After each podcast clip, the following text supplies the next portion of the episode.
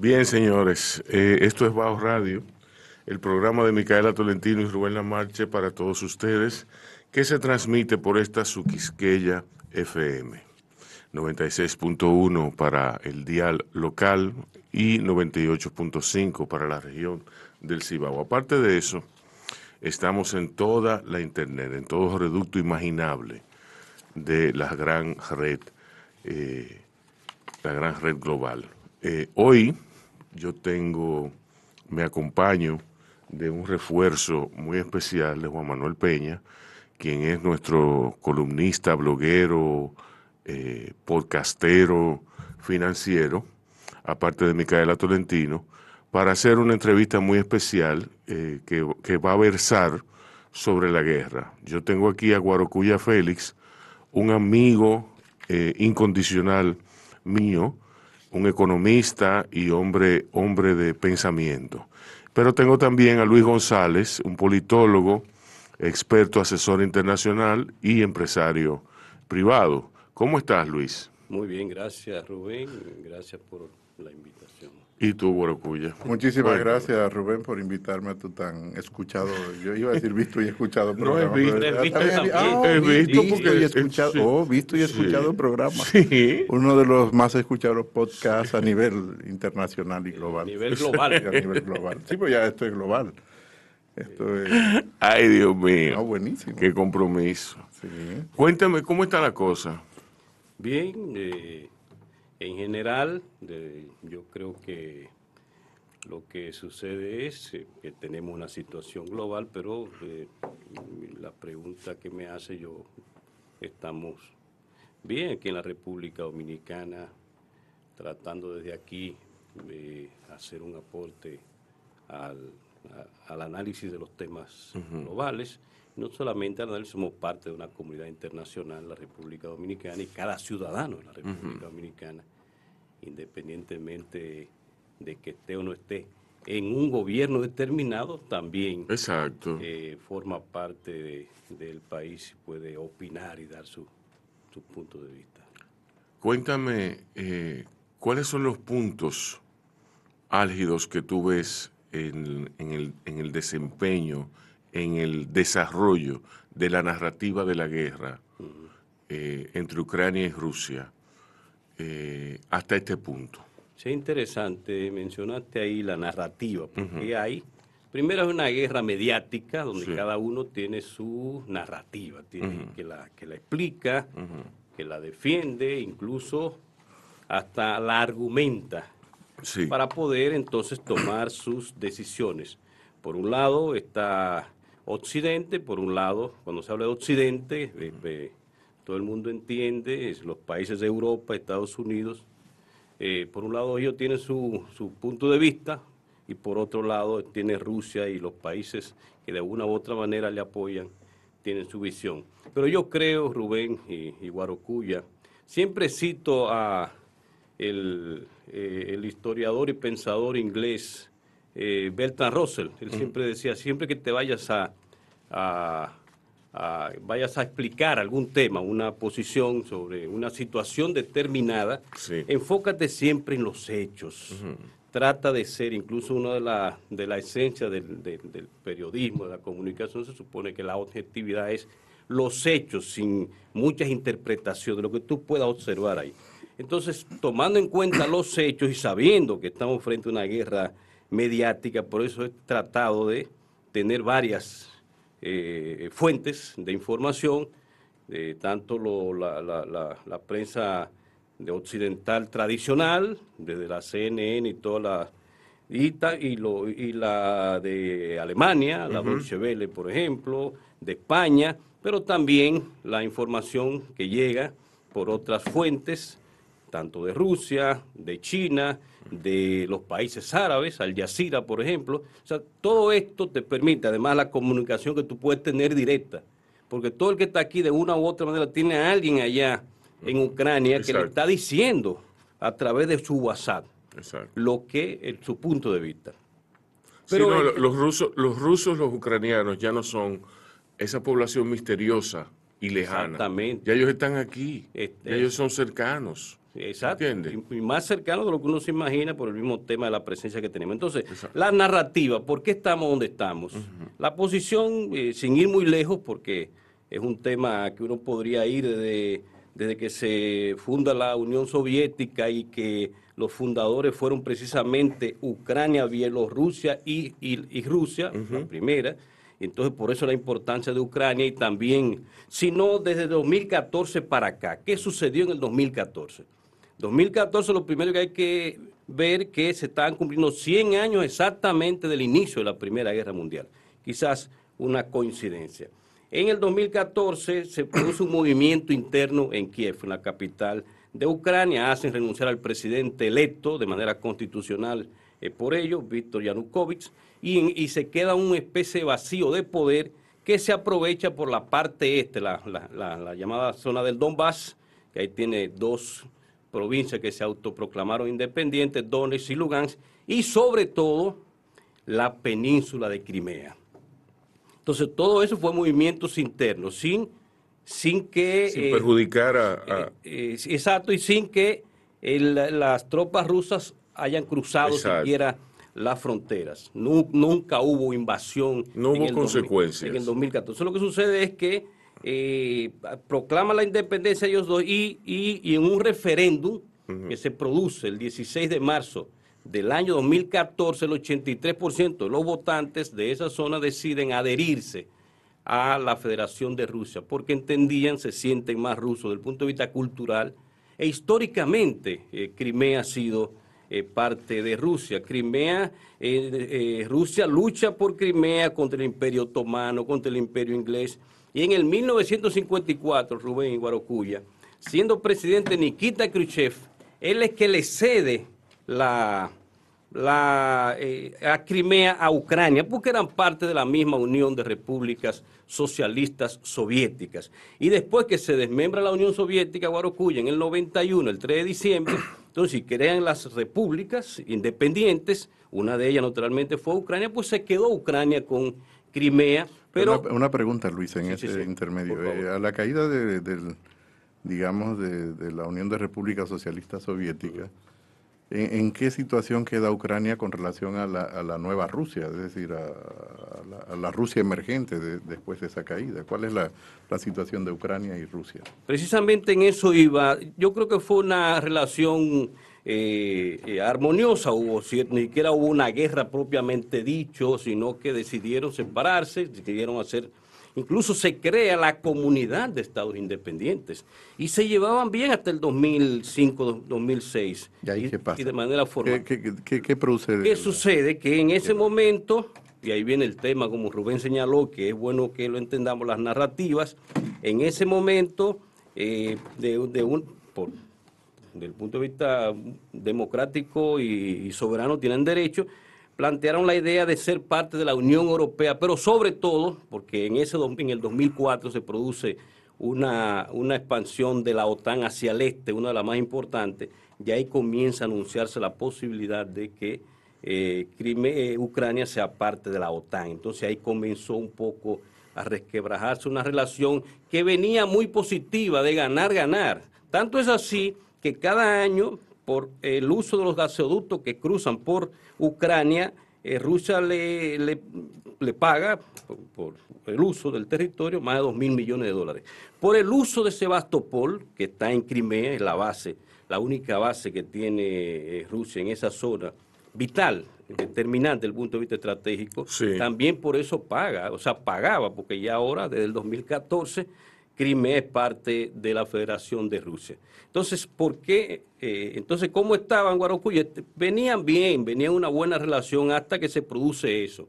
Y no es porque quieran entrar a la Unión Europea, porque ese no hubiese sido el, el problema. Son europeos todos, incluso la Rusia, que aunque tiene 17 millones, eh, 75 mil kilómetros cuadrados, pero eh, y la mayoría es asiática, pero la parte más importante de Rusia es europea. y en la parte Moscú y, San Petersburgo están las ciudades más importantes. Y es la parte poblada, ¿no? Y es la parte más poblada, la otra parte, con excepción de Vladivostok, que está en el oriente lejano casi no hay el territorio céntrico. No hay densidad, no hay densidad. Más para eh, los recursos naturales y esas cosas.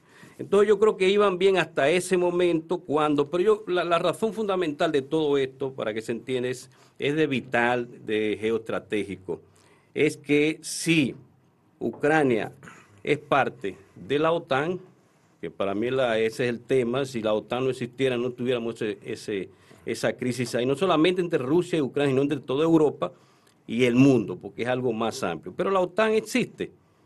Decidieron seguir existiendo, aunque no tenía razón de ser porque se crea, precisamente ahora va a cumplir 73 años, el 4 de, abril del 49, y se crea como una política de contención, la parte económica eh, Guarocuya puede hablar incluso mejor que yo de eso, que el plan Marshall, la reconstrucción económica y la parte militar, entonces la OTAN. Exacto. Para eso. Entonces, en el 55, como respuesta, el bloque soviético crea el Pacto de Varsovia. Estoy diciendo esto para que la gente entienda que en el 89, cuando cae el muro de Berlín, y en el 91, cuando se desmembra la Unión Soviética, termina el Pacto de Varsovia, el primero de julio del 91 el pacto de Varsovia termina porque entendía que ya había. Sin embargo, la OTAN lo que hace es extenderse hacia el este. Ha tenido seis expansiones desde, el 91 para acá. Eran 14 países eh, originales y ahora tienen 30 miembros, más eh, el interés de Ucrania, de Georgia y ahora están otros anuncios. Entonces yo creo que ahí también es otro tema. ¿Por qué? porque eh, Crimea es vital para, para Rusia, es determinante. Y si Ucrania se hace miembro de la, de la OTAN por el artículo 5, ahí viene el tema de defensa colectiva, pero no solamente es la defensa colectiva, sino que tienen derecho a la utilización del territorio. O sea, podrían tener todas las armas que quiera la OTAN tener ahí en Ucrania, la puede tener porque es miembro de la OTAN. Y podría, quien dice que no, que ya que Crimea es parte de, de Ucrania y por tanto controlada por la OTAN, decirle a Rusia hasta el año que viene tú tienes ahí tu base porque es un acuerdo que hay que se paga cada año y se renueva. O sea, estamos hablando de algo vital. Quitarle la base de Sebastopol a base militar de Sebastopol a, Rusia, diríamos que es, eh, eh, es un golpe estratégico sin parangón, porque es la única conexión que tienen con todo el Mediterráneo por ahí está en el Mar Negro, cruzan el Bósforo, Dardanelos, entran al Mediterráneo y luego por ahí se comunican eh, por Gibraltar hacia, hacia el Atlántico. Y por ahí también se conectan con la otra base que tienen en Siria, que es Tartus. Eh, eh, entonces, eso, de eso que se trata, es una lucha geoestratégica y vital para Rusia. Para Estados Unidos y Europa, el interés cambia en muchos aspectos. Está el tema económico, que también en su momento entiendo yo que eh, Guarocuya podría aportar más que yo en eso, el tema del gas, del gas natural, el Nord Stream 2, el Nord Stream 1 que está primero, luego el Nord Stream 2 que se acaba de, terminar, que le iba a, inyectar más gas directamente a Europa, la dependencia del gas. Los países del norte dependen algunos un 100%, Finlandia, 100% del gas ruso. Otros dependen, incluso los bálticos dependen un 100%, Estonia, Letonia y Lituania. Eh, eh, Alemania depende un 40% del gas ruso. Eso es vital también para ellos. No hay posibilidad, y eso reitero, quizá ustedes tengan mejores datos, de que puedan sustituir de la noche a la mañana ese gas que llega de Rusia. Exacto. Entonces hay muchos elementos, pero yo quisiera eh, mejor hacer un, un debate con ustedes en vez de yo solamente. Guarocuya. estábamos esperando tu monólogo, Luis. Guarocuya, háblame del plan Marshall y dibújame una panorámica, una narrativa económica desde ese entonces. Pero mira, antes de la narrativa económica y retomando lo que, lo que decía Luis, me parece importante dar algunos elementos que, más que elementos, algunas definiciones de, de, los instrumentos que utilizamos los economistas para analizar los impactos. Exacto. Que luego es lo que se traduce en la prensa, ¿no? ¿Cómo, cómo impacta una economía sobre otra? Porque a final de cuentas esa es una de las preocupaciones, más allá de la preocupación eh, humanitaria que se tiene. No, no, y, yo me, he fijado en esta guerra que hay una narrativa mediática, hay una narrativa económica, hay una narrativa... Siempre en cada guerra. En cada guerra la, hay, pero en esta dado que la inversión extranjera se ha ido casi toda de Rusia, eh, parecería como un complot, como un gran complot que, alimentaría. Eh, no, vamos a llegar ahí con el tema de las sanciones. Pero decir que por lo regular entre las economías, eh, ¿cómo se transmite una situación económica en otra economía? Es decir, cómo la economía de Rusia impacta a la economía de República Dominicana, la economía de Estados Unidos impacta a la de Rusia. Primero decir que el mundo está muy interconectado, los medios de comunicación y la velocidad de la comunicación hace que hoy en día la información sea mucho más rápida, sea cuasi instantánea. Esto hay una diferencia con 1939. Ya era importante en 1939 los medios de comunicación, sobre todo la radio. La televisión fue el posterior. Video fue muy importante. Sí, las películas. Eh, aparece primero las películas antes de que eran los noticiarios que te daban en los cines. Exacto. Y posteriormente esto se hace mucho más masivo. El video en la televisión, en la guerra de Vietnam fue. Vietnam fue, la televisión. todo... Vietnam fue televisión. Y hoy en día esta guerra es multiredes, es decir, desde un podcast como estamos haciendo aquí hasta el WhatsApp, que cuasi instantáneo, como te he dicho. Yo me escribo con un amigo que vive en Rusia hace 35 años y, y es o hablamos por WhatsApp. Exacto. entonces Puedo, tener el intercambio. cualquier cosa, una videollamada. Entonces, dicho esto, hoy en día los medios de comunicación son muy importantes. Siempre lo ha sido, desde la antigüedad, desde que el ser humano está sobre el planeta de forma organizada. El segundo mecanismo de transmisión importante es el comercio. Es decir, qué compramos y qué vendemos. Y en República Dominicana compramos y vendemos a Rusia y compramos y vendemos a Ucrania. Es verdad que, y aquí el impacto es importante. Entonces, otro mecanismo es el comercio. Voy a explicar luego en números cuánto se estima que es el impacto para la República Dominicana. Y luego del comercio tenemos el turismo, es decir, la, el movimiento de personas. Entonces, puede ser por migración. En República Dominicana no recibe gran migración rusa, tampoco Rusia recibe gran migración dominicana. Ucrania exactamente igual, no hay un volumen migratorio en significativo. No, entre Rusia y Ucrania sí, pero no entre República Dominicana y, Ucrania, Rusia y Ucrania, o, eh, perdón, Dominicana y Rusia. El otro elemento importante es la inversión. Tampoco hay grandes eh, programas de inversión ni, proyectos de inversión, ni, grandes empresas eh, rusas instaladas en República Dominicana, ni de Ucrania en República Dominicana, ni de República Dominicana en Ucrania, ni de Rusia. Y el otro tema importante es el tema de las finanzas internacionales. Y tampoco hay grandes flujos financieros entre República Dominicana y Ucrania, República Dominicana Rusia y viceversa. Por lo tanto, los principales mecanismos de transmisión de la guerra entre Ucrania y Rusia, o Rusia y Ucrania en este momento, son, primero, el tema del, comercio. Pero en el comercio, porque República Dominicana en siete años, según las estimaciones que ha hecho la Unidad de Inteligencia Pro-Dominicana, durante siete años eh, el intercambio consolidado entre ambos países ha sido 1.138 siete millones de dólares. Pero fíjate que la mayoría son importaciones desde Rusia y fundamentalmente de Ucrania. Y de Ucrania en el último año y medio, dos años.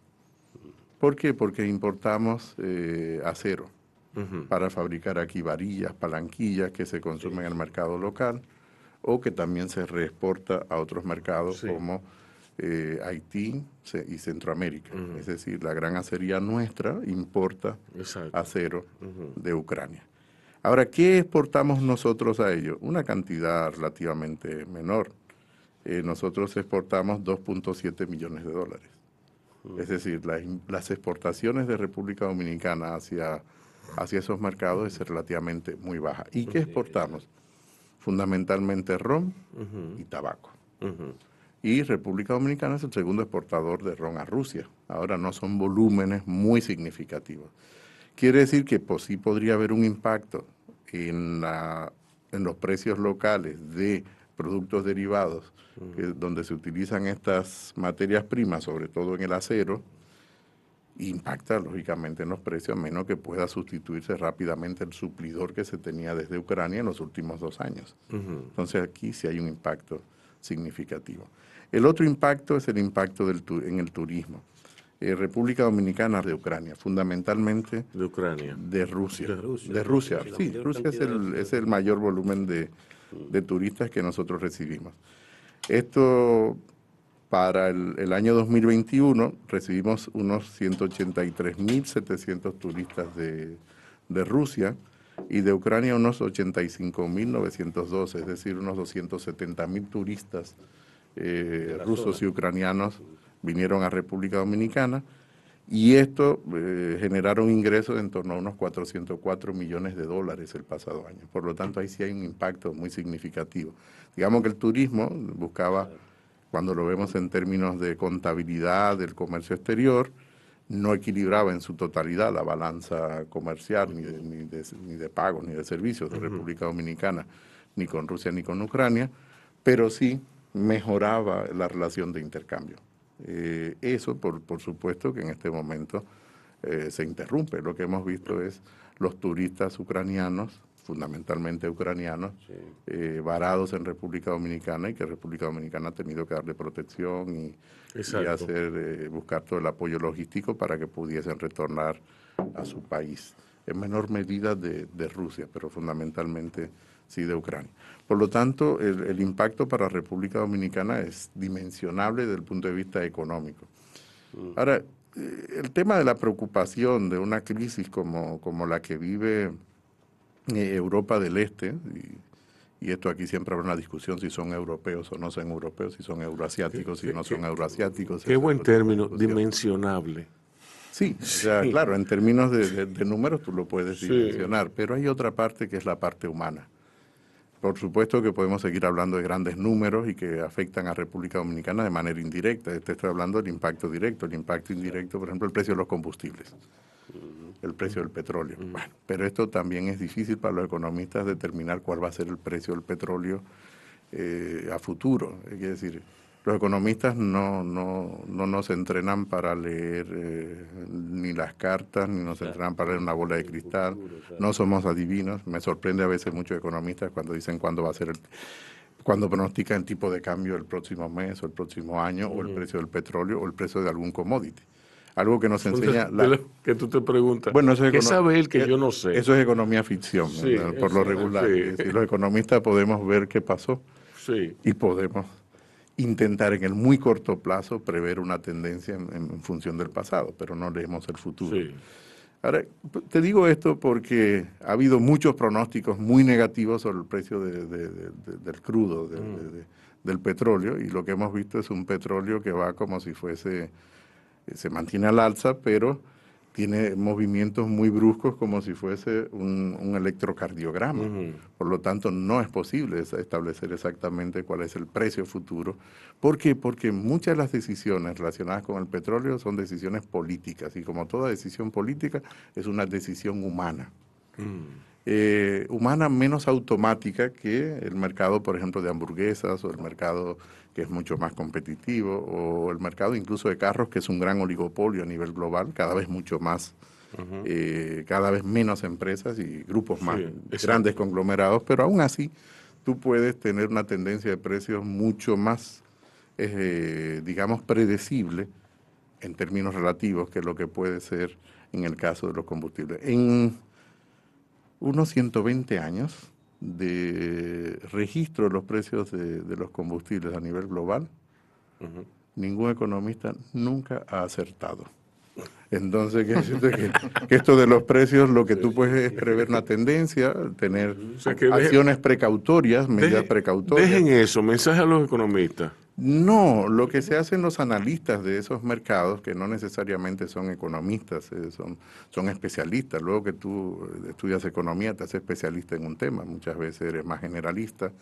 Pero lo que se toman son bandas de referencia, es decir, yo, yo estimo que es de seguir una tendencia tal, la referencia puede ser tal, pero Por ejemplo, prever la entrada nuevamente de Venezuela en un periodo de X de tiempo al mercado global de suministro de petróleo de manera significativa, tomando en cuenta que Venezuela tiene una de las principales reservas globales, te va a modificar la oferta de, petróleo. Por lo tanto, aquí el tema de la duración del conflicto es importante. Porque lo que hemos visto aquí, y estos números son una fotografía, pero esta fotografía es de un instante, pero la vida es dinámica. Y por lo tanto va a depender mucho de otros factores como la propia duración de ese conflicto. Los precios no solo de los combustibles, sino el precio de la energía en sentido general. Alemania depende en torno al 40% del gas de, de, Rusia. Yo pensaba que era más. Eh, no es poco. No es poco. Estamos hablando de, una economía como la alemana. pero viendo el comportamiento de los alemanes. No, solo estamos hablando de gas. sin incluir, a ver, sin incluir, sin incluir el petróleo. Sí, el petróleo. Exacto. Eh, entonces. ¿Eh? También, exacto, otros combustibles. Claro, sí. y otros derivados. Entonces es un tema muy serio, ¿no? El tema para, Europa. El calentamiento para la época de frío, pero además también para para cocer sus alimentos, todo eso se utiliza en la vida diaria. Y finalmente, en esta intervención que he tenido, el Plan Marshall. El Plan Marshall, muy rapidito, fue un programa que diseñó Estados Unidos, se le dio el nombre del entonces secretario de Estado de Estados Unidos, el, el general Marshall, y que fue quien hizo la, digamos, la presentación del programa y luego ese programa adopta ese nombre. El Plan Marshall fue un programa de ayuda muy significativo, eh, bueno, ayuda entre comillas, era comercio y inversión, fundamentalmente de, claro. Pero fíjate, el Plan Marshall se basa en la experiencia de la Primera Guerra Mundial, de la Segunda Guerra Mundial, y me voy un poquito más lejos, porque la Primera Guerra Mundial, la Segunda Guerra Mundial son consecuencias directas de una guerra que tenemos muy olvidada, pero que es muy significativa para la composición del tablero eh, de ajedrez europeo y luego global, que fue la guerra franco-prusiana. es decir, sin la guerra franco-prusiana probablemente no tenemos una explicación eh, muy amplia de lo que fue la Primera Guerra Mundial y por lo tanto la Segunda. Una fue casi consecuencia de la otra, fue una secuencia. Es decir, la Guerra Franco-Prusiana de 1870 termina realmente en 1945. fue un periodo muy largo de conflictos y además de conflictos que se manifestaban no solo desde el punto de vista del enfrentamiento bélico, sino desde el punto de vista de la conformación de los espacios económicos y sobre todo en un ámbito que también se, se, deja a veces un poco de lado para los no economistas, que es el tema monetario, eh, que está muy relacionado con el comercio, el sistema patronoro, bueno, todo esto estaba eh, interactuando simultáneamente y es, es lo que nos produce consecuencias que nos lleva a esa Primera Guerra Mundial tan terrible, a esa Segunda Guerra Mundial tan terrible. Y un periodo relativamente de paz largo, con excepción de la guerra en los Balcanes, por lo menos estoy hablando de paz eh, en, lo que es el, continente europeo, ¿no? con excepción de la guerra en los Balcanes, la, guerra de, de Yugoslavia y de otras pequeñas repúblicas, que fue bastante sangrienta y tuvo una intervención en Estados Unidos, porque la OTAN también se quedó bastante frisada, ¿no? La OTAN no se mueve hasta que Estados Unidos no, no respira. Eh, creo que estos son temas que están sobre la mesa que podemos, eh, bueno, más que debatir aquí, un poco intercambiar, ¿no? Bien, señores, vamos a la primera pausa y luego volveremos con, con las preguntas de Juan Manuel Peña a estas dos figuras importantes para mí y para todos nosotros, eh, que vamos a más o menos dilucidar animosamente eh, los destinos de Ucrania y de Rusia a la luz de la historia. Luis González y, y Guarocuya Félix están aquí y Bao continúa. Eso está grabado ahí. Sí. Juan Manuel, bienvenido. Muchas gracias, Rubén. ¿Cómo estás? Estamos bien. ¿Cómo está el negocio? echando para adelante. ¿Cómo está Sapphire? Sapphire. Sapphire. Diablo, coño. Eh, el Danilo. El, el hombre yo, otra cosa. Yo me lo puse, me lo puse pensando en Guarocuya. Guarocuya no había visto. Sí, no, no. yo tampoco. No. Está buenísimo. Eh, comprar mi camisa de eso. Sí, eso, eso es eh, Yarul. El, el, caricaturista, sí. Pero muy bueno. Eh, toma la entrevista. Bueno, no, eh, eh, integrándome, eh, de nuevo muchas gracias por la invitación y gracias a ustedes por su participación.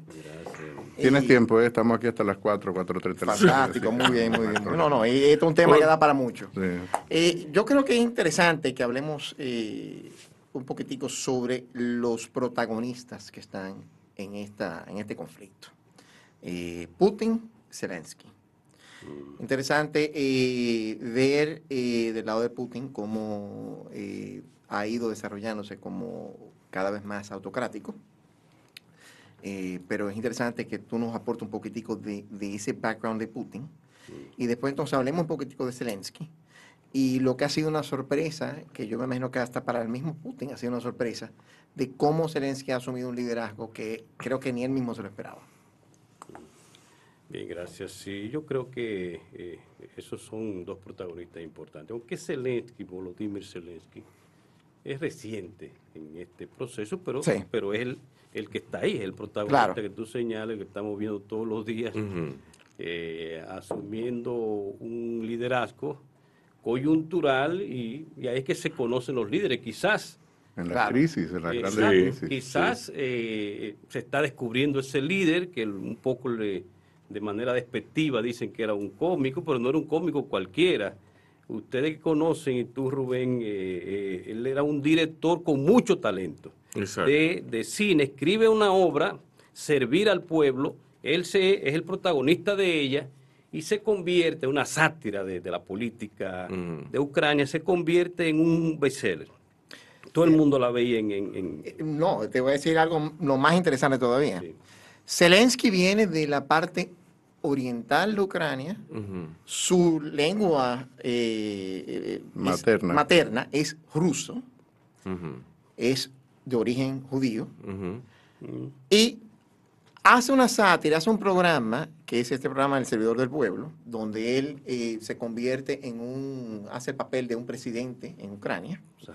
Pero es más, una de las cosas que él hace en el programa... Ahora me cae mejor. Es que, oye, es que... Es que, se, es que me cae súper bien ahora. Es, dice, yo soy presidente de Ucrania, yo tengo que aprender ucraniano. Sí. Pero el programa es en ruso y es un éxito no solamente en Ucrania, es un éxito en Rusia. En Rusia también. En Rusia es hiper conocido Zelensky como en, eh, entertainer, como actor. Entonces, cuando se da la situación que de repente la ficción se convierte en, realidad. Sí, porque él plantea, incluso con el mismo nombre, el partido que, lo, que él formó tiene el, título de servir al pueblo, servir a, y, presenta su candidatura en un momento en que quizá está de chance estaba. No, no, no, no, no, no, no, no, de chance. no, no, no, y además pienso que había una yo pienso que el programa obedece... de chance me refiero a sin expectativa de ganar. No, no, no, no, tampoco. No, no, porque es que él tenía un apoyo, unos números, unas mediciones que le a ver, eh, diciendo que podía Incluso mi hipótesis es que el programa es parte de esa estrategia. Ajá. Ah, no es casual eso eso establece la narrativa mediática que tú estabas hablando al principio. No es casual, eh, yo creo que eso le da, eso, yo no sabía nada de eso. El grupo económico o, la, el, o el, principal eh, apoyo económico que apoya a Zelensky ya había tenido mucha incidencia en la política en Ucrania sí. y además era parte de, de la crisis política generada, generada en Ucrania, por lo tanto. Pero también se da el caso de que al ser un candidato no tradicional, que maneja muy bien los medios, digamos, que hasta uno se recuerda de Ronald Reagan, que era un tremendo comunicador, que bueno, tuvo un entrenamiento como actor. Claro. De repente, de repente Zelensky. Entrenamiento que no aprovechó. Que aprovechó muchísimo. Yo creo que sí. que aprovechó muchísimo. Que a mí no me simpatice las políticas económicas de Ronald Reagan, las políticas sociales de Ronald Reagan, no desmerita que Ronald Reagan siendo uno, sigue siendo uno de los presidentes más populares. Bueno, y de hecho se le conocía como The Great Communicator. A lo, a lo que me refiero es que él no era buen actor. Ah, no, pero, pero fue mucho mejor. Fue mejor, fue mejor actuando como presidente que, actuando. Ese es el papel de su vida. Exactamente. Pero fíjate que no hay una brecha muy amplia entre la actuación y, la, participación política. Entonces, no, no o sea, un político que tiene que exponerse al, al, al, Hay teatro todo el tiempo en Está en un escenario permanente. Pero entonces, ¿qué pasa? Una de las cosas que él tiene como candidato empieza a ser una campaña diferente, usando los medios de las redes sociales, usando videos de selfies, usando otras cosas que no eran lo que típicamente un candidato político hacía. Entonces, con eso eh, logra eh, ganar la presidencia. Lo que yo veo interesante también es que es donde yo creo que el mismo Putin lo subestimó quizás. Quizás Putin dijo, yo voy a amenazar que voy a entrar a Ucrania, este se va a mandar a huir. Y una de las frases que se convirtió más famosas de este conflicto es cuando Zelensky le dice, a los americanos, mira, a mí no me interesa que tú mandes una bola. Yo no quiero que tú me mandes municiones y artillería. Y el otro día, hace una semana, fue al Palacio Presidencial y dijo, aquí estoy, en el Palacio Presidencial, en la calle tal. Estoy aquí.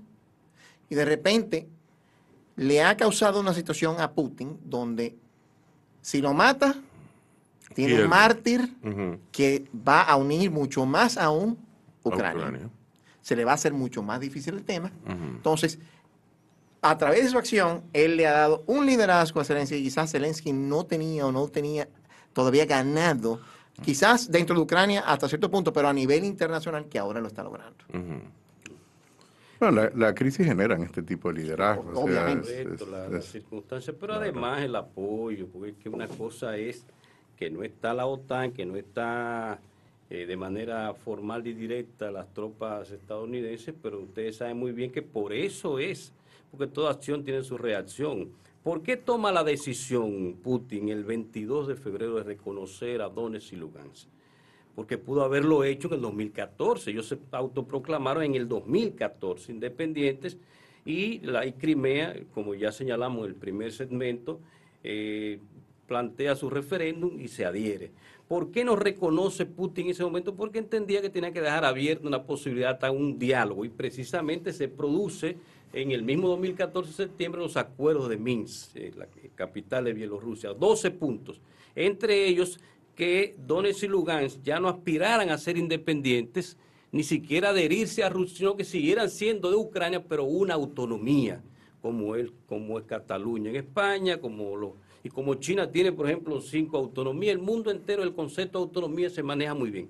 O sea, por ese lado ya estaba cediendo esa parte. Claro, todos tenían que ceder alguna. Crimea, naturalmente, en esos acuerdos no entraban. Crimea ya era parte de, la Federación de Rusia. Entonces yo creo que, porque la, la, pregunta fue sobre respecto a los dos personajes, yo creo que Volodymyr Zelensky entonces lo que está haciendo es eh, en esta oportunidad, eh, con, las circunstancias, planteando eh, esa, esa fortaleza de un líder que no se conocía porque siente que tiene un apoyo y de hecho lo tiene. Lo tiene. O sea, en todo este tiempo, todo este tiempo, las armas, por eso es que Putin toma la decisión, todo este tiempo se estaba llenando de armas de, de Occidente. Unas vendidas, porque ustedes saben que no todo es como usted decía Rubén, y creo que Guarocuya también, con esas políticas de asistencialismo, de cooperación, nunca totalmente que vamos a donar 350 millones porque ya han hecho otro negocio.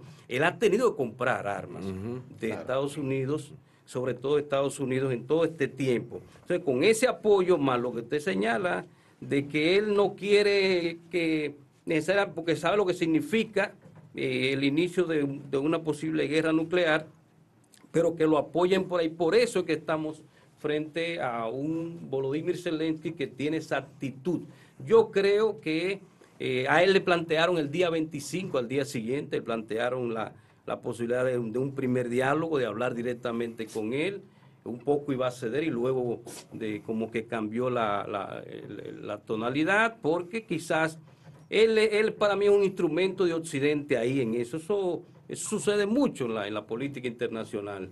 Tiene el apoyo de Occidente ahí eh, para la OTAN mantener su posición, porque todo se resuelve, es mi, mi humildísimo punto de vista, si se sientan y la OTAN le garantiza a, Rusia, la Federación de Rusia, la no expansión más y por, por lo tanto la seguridad. una, una, pregunta, ¿ustedes entienden que, que Rusia terminará ocupando Ucrania en su totalidad o que puede revertirse esa ocupación rusa sobre, sobre Ucrania?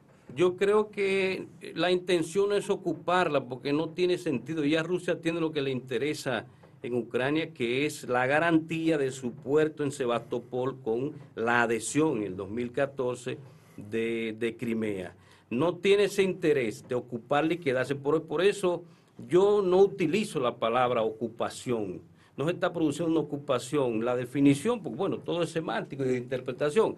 Eh, lo que es una escalada militar de desmilitarización, porque realmente está muy militarizado. O sea, le estaban llenando de armas ahí a las puertas de, de, Rusia. De, Rusia. Entonces, por un lado eso, y por otro lado, ese es otro concepto. Bueno, Rubén, aquí tenemos, parece que tenemos opiniones encontradas. vamos, vamos a escuchar. Yo te voy a decir, hay que verlo de esta manera. Primero, Putin. Yo no tengo ninguna opinión. ¿Cuál es? No, no, yo, estoy tratando aquí de sacar las diferentes opiniones. ¿no? ¿Qué, es, ¿Qué es la motivación de Putin? Vamos a ver un poquitico algunas cosas que yo he escuchado diferentes analistas, eh, Fiona Hill, por ejemplo, y varias personas que, que han hablado sobre el tema de Putin. Por un lado dicen, Putin está buscando rehacer un imperio ruso.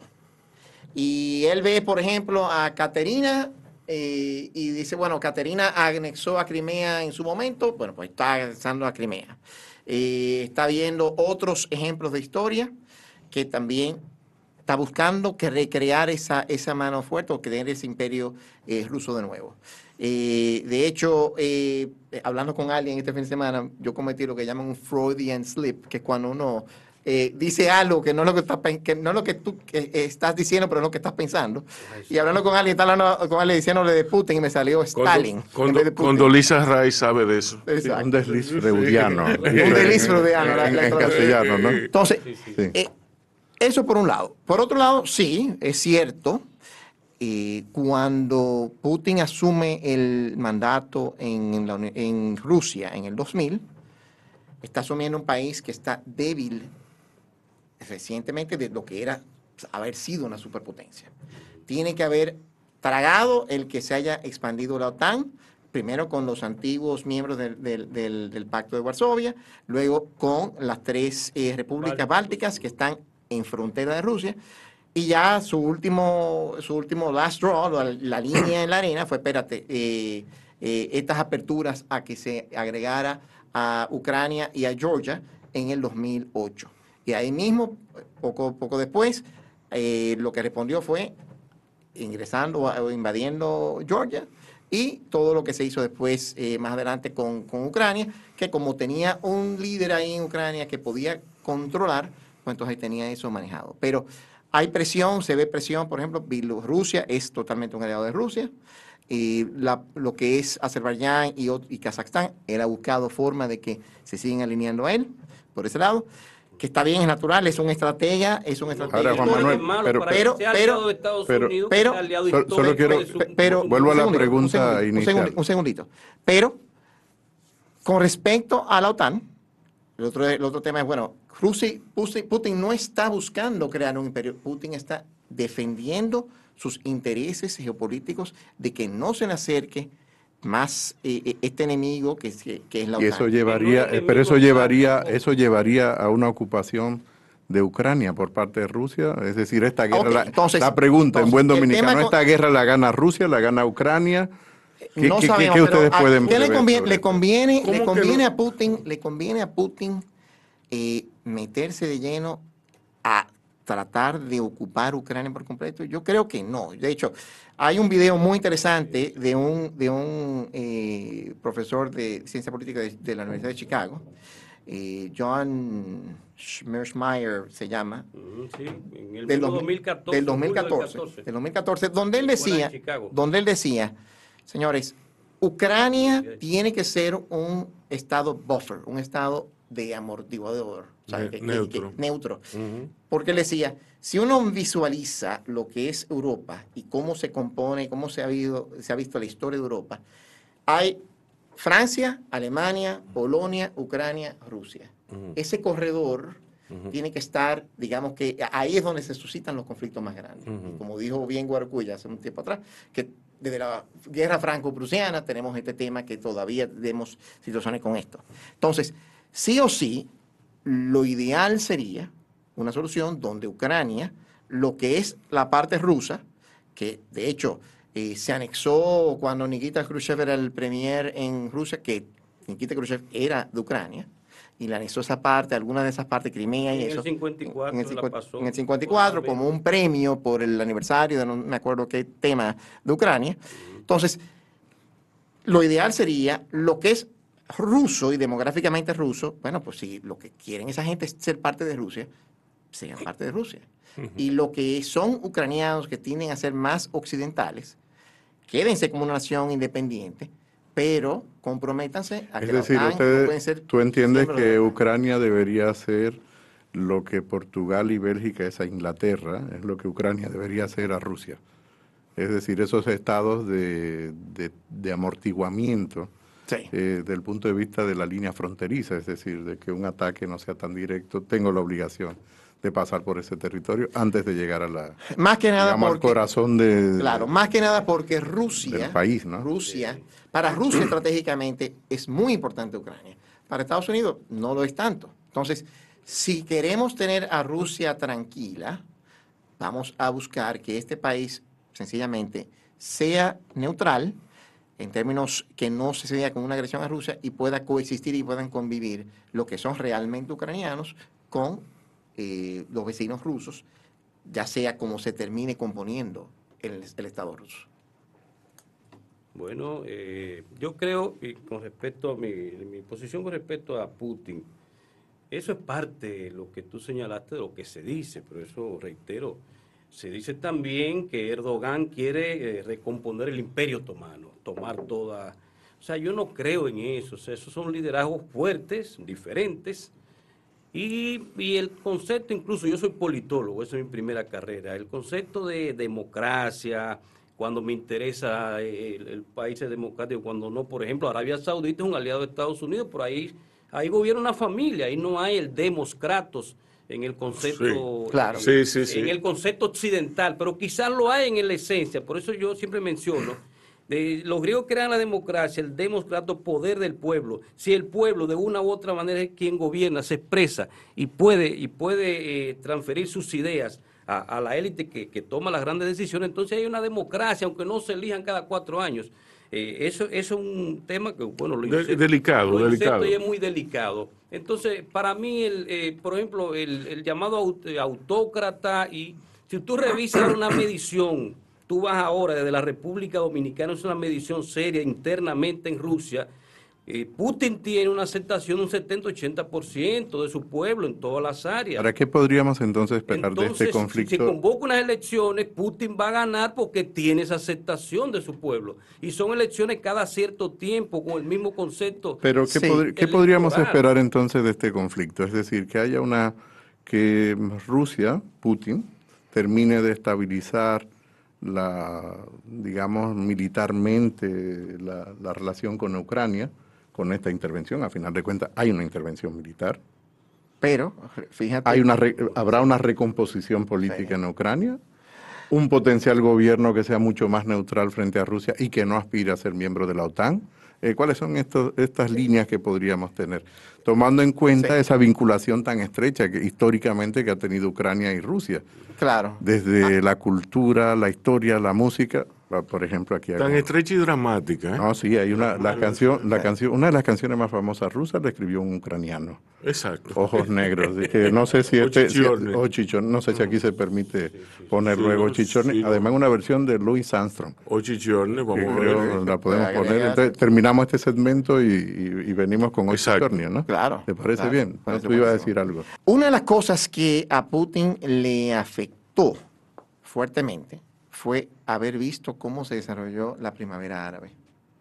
De hecho, parte de la razón por la cual Putin eh, estaba tan haciendo eh, tantos eh, tanto esfuerzo en que no ganara Hillary Clinton es porque veía en ese aspecto, en eso que pasó, cuando él veía, vio por ejemplo como a Gaddafi, como a Mubarak, y todos esos fueron tirados de su, de su mandato, él decía, eso puede pasarme aquí en un futuro, si eh, yo no me protejo y no me cuido, si yo no mantengo algún tema autocrático. Y de hecho, parte de la motivación de Putin haber enviado sus tropas a Siria para eh, mantener el mandato de, de Assad era en parte eso, evitar que también cayera otro líder más ahí y asegurar esa las dos bases también que tiene en esa zona. Tiene una base aérea y tiene también un puerto eh, de Tartus. Claro, claro. Ahora, Luis, tú dijiste una cosa que a mí me pareció muy importante y que resonó en mí, porque entre las conversaciones en la zona colonial con los especialistas zona, colonial. en la zona no, di específicamente dónde. En el Parque Duarte. ¿Y dónde? Sí, porque la zona colonial no sé si detalles. Pero ven acá, tranquilo, ¿tú, quieres que sepa? En es, donde llora. Ah, donde llora, porque no es lo mismo decir la zona colonial que hay en la quinita de llora.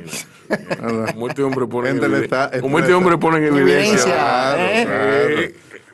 Eso es para ampliar la peña. Eso es para ampliar la peña. Entonces venimos con la pregunta. Sí. No, no. Y luego eh, venimos con ojos negros. Me estaba diciendo una persona que decía ser ruso, que tenía un acento extranjero, que tenía, pero... Pero aquí en el país, allá en el lugar aquí. Sí, allá en, donde Yura. Donde Yura. Me decía que los rusos... nombre ruso, ¿eh? Yura. Que los rusos están acostumbrados a ser dominados y que se sienten contentos con eso.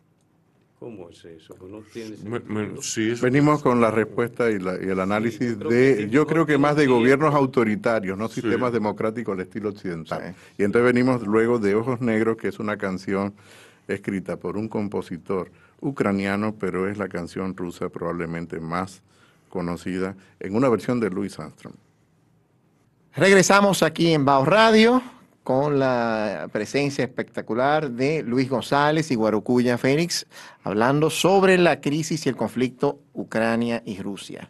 Rubén nos estuvo diciendo un comentario que le había hecho a alguien de Rusia, eh, que dice que los rusos les gusta sentirse dominados.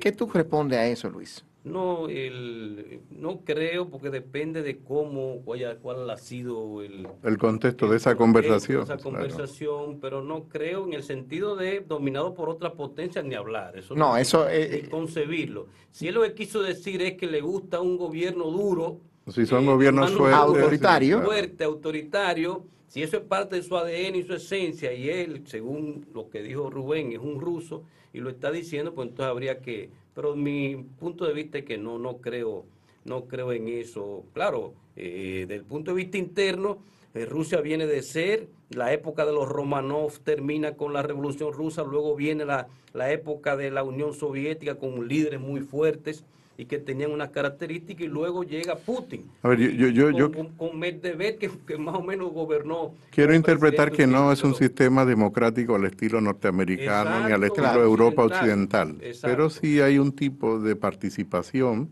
en la forma de escoger el liderazgo que incluso se mantuvo. No, existe un parlamento, está la Duma, está... No, sí, pero vamos a, la, a, la, realidad. No, digamos que hay un tipo de estructura de poder que permite espacios en para teoría, pero la realidad es que todos los candidatos de cierta importancia que le puedan hacer algún tipo de enfrentamiento a Putin de una forma u otra. Pero yo no me refiero solo a Putin, me me refiero del punto de vista histórico, es decir, los soviéticos, después de los Romanov, que fue una, una autocracia absoluta, más que una autocracia, era una, una autoteocracia prácticamente, donde todavía el zar seguía siendo Dios.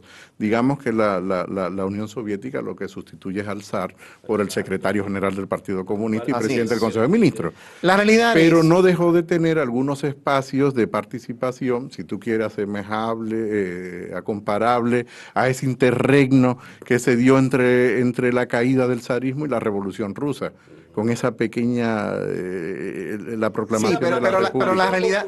ese es un tema incluso para otro programa, porque de verdad es muy interesante, porque se maneja mucho el tema de quién es democrático y quién no es comunista. Y que, por ejemplo, a Putin le han dicho comunista y él no es comunista. O sea, eh, esa no es la esencia de, del régimen de Putin. Pero, pero a final de cuentas, ah, eh, lo que sí... Más allá de la ideología, es que es un sistema autoritario, vertical y... Eso es lo que yo interpreto del comentario que hacía Rubén de este ruso que le dijo eso. O sea, eh, Rusia no conoce lo que es la democracia como nosotros la conocemos del lado occidental. No conoce lo que es tener elecciones cada cuatro años, alternabilidad en el gobierno. No, lo que tienen es, han tenido a Putin con más de 20 años gobernando, eh, han tenido a Yeltsin, que fue, digamos, que un experimento en ese sentido, en esa transición, y fuera de eso ha sido Unión Soviética, y fuera de eso ha sido eh, todos los ares que tuvieron antes de él. Entonces, entonces, entonces eh, yo creo que sí, yo, yo sí veo que eh, aparentemente los rusos, porque no conocen algo diferente,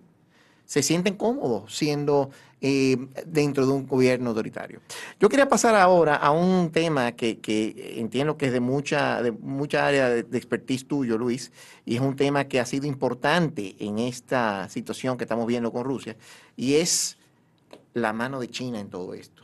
La posición más que la posición es cómo China está interactuando y cómo, eh, por ejemplo, hemos, visto, es interesante ver que primero las relaciones sino-soviéticas eh, tuvieron una evolución negativa que hasta en el 69 se dio en un conflicto, donde se dio el famoso Sino-Soviet Split, que tuvieron ahí conflictos en la frontera. Y luego la visita del presidente Nixon a, China. A China y también el, el, el, Nixon haber dicho en el 70, si, si ustedes usan armas nucleares, pues entonces nosotros tendremos que responder igual para defender a China en ese sentido.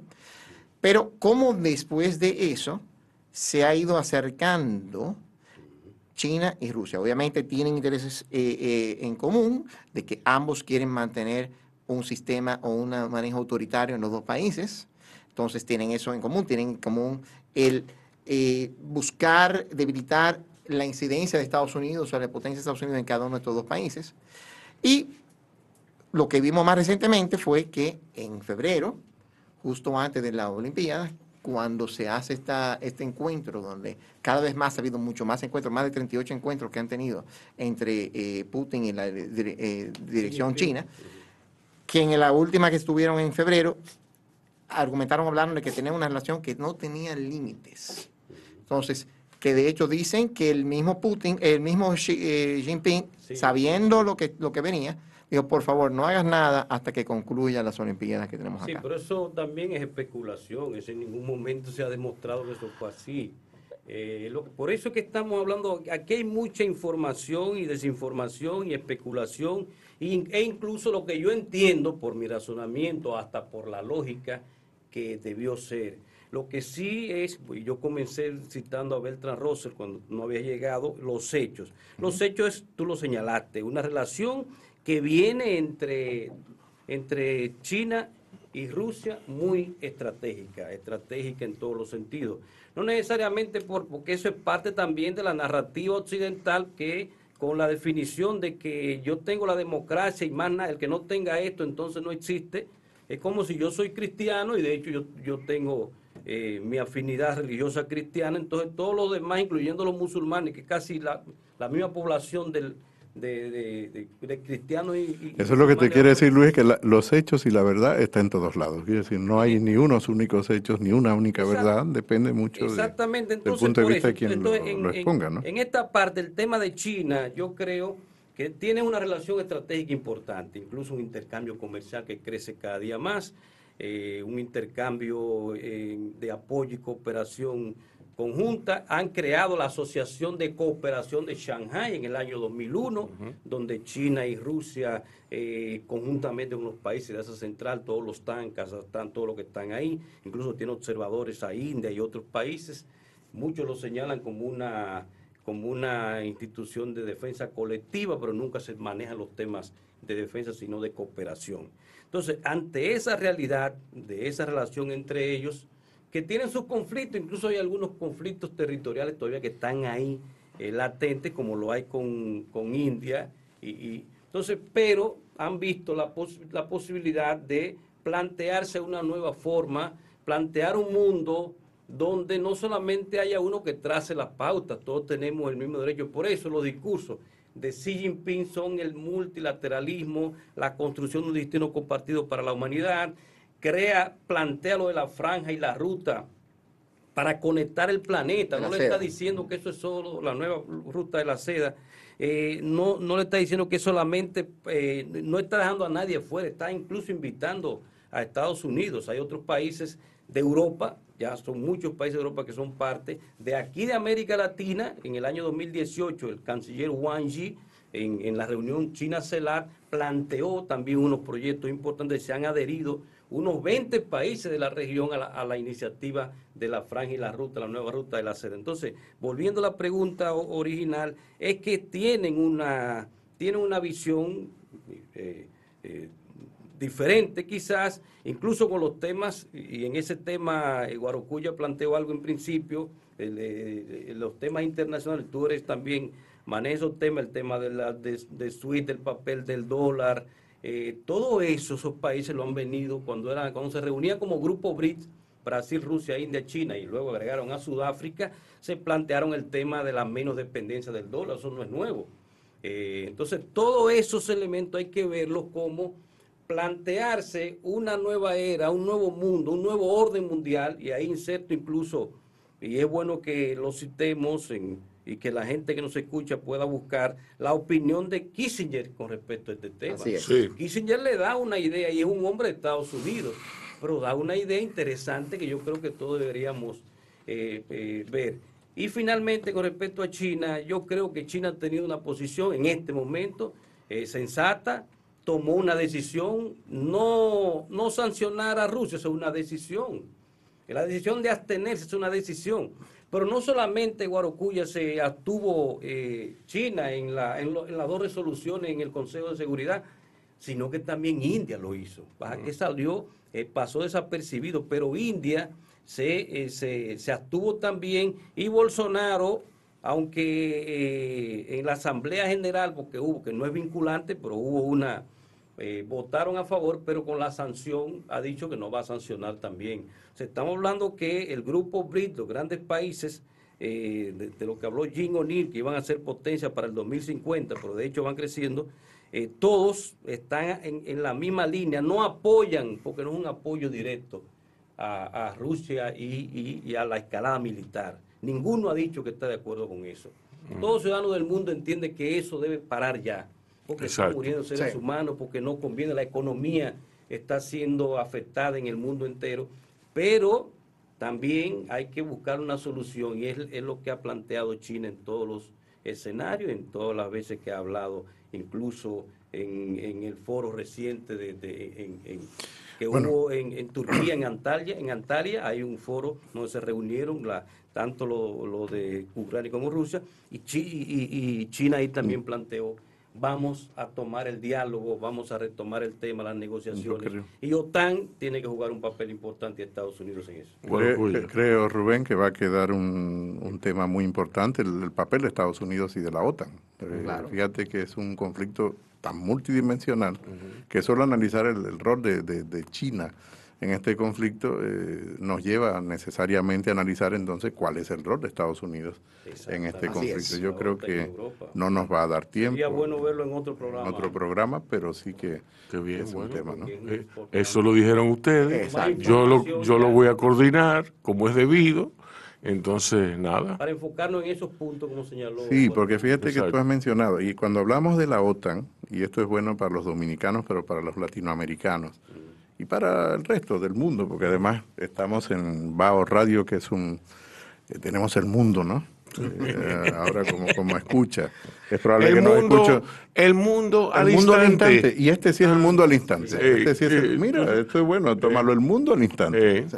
A ver si no está registrado el nombre. Pero yo estoy seguro que en Ucrania y en Rusia los dominicanos van a escuchar a Bao Radio y van a escuchar esta intervención. Es otro punto también, el papel eh, del gobierno con los dominicanos que estaban allá. Los claro, y, y, claro, Dominicana es mucho más activa que su política exterior.